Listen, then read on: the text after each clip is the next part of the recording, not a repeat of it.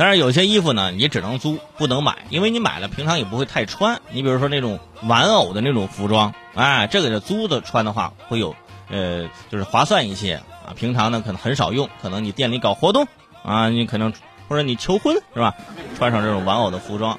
最近有一个穿玩偶服装的小伙子火了，火爆网络。十月三十号，大连有一九零后的小伙穿着小熊的服装啊，躺在地上干啥呢？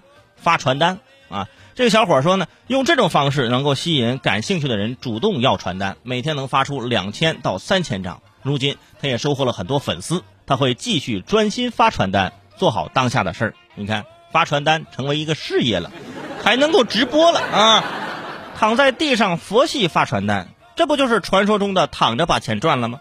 这个小伙子发传单的方式火了之后，也让我担心，大家会不会争相模仿？去逛街的时候，发现大街上躺着一排。啊，穿着小熊服装的，穿着皮卡丘的，熊本熊的，躺在地上，手里还举着传单，没有一个人敢拿，这是怕团体碰瓷儿吧？这是啊。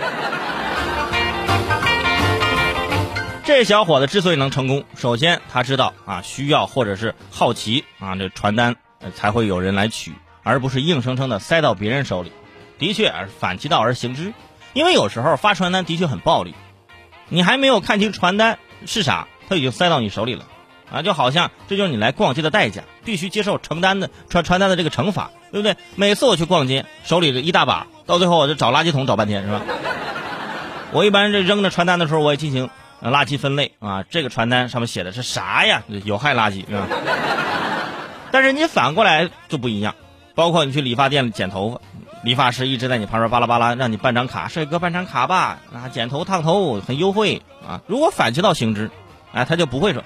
呃，先生，您在我这理发千万不要办卡，啊，为什么呢？你就听我的，你千万不要办卡，真的，我们这个太优惠了，你办卡我们就赔钱。你说你办不？你肯定办，反其道而行之嘛，这是一种方法。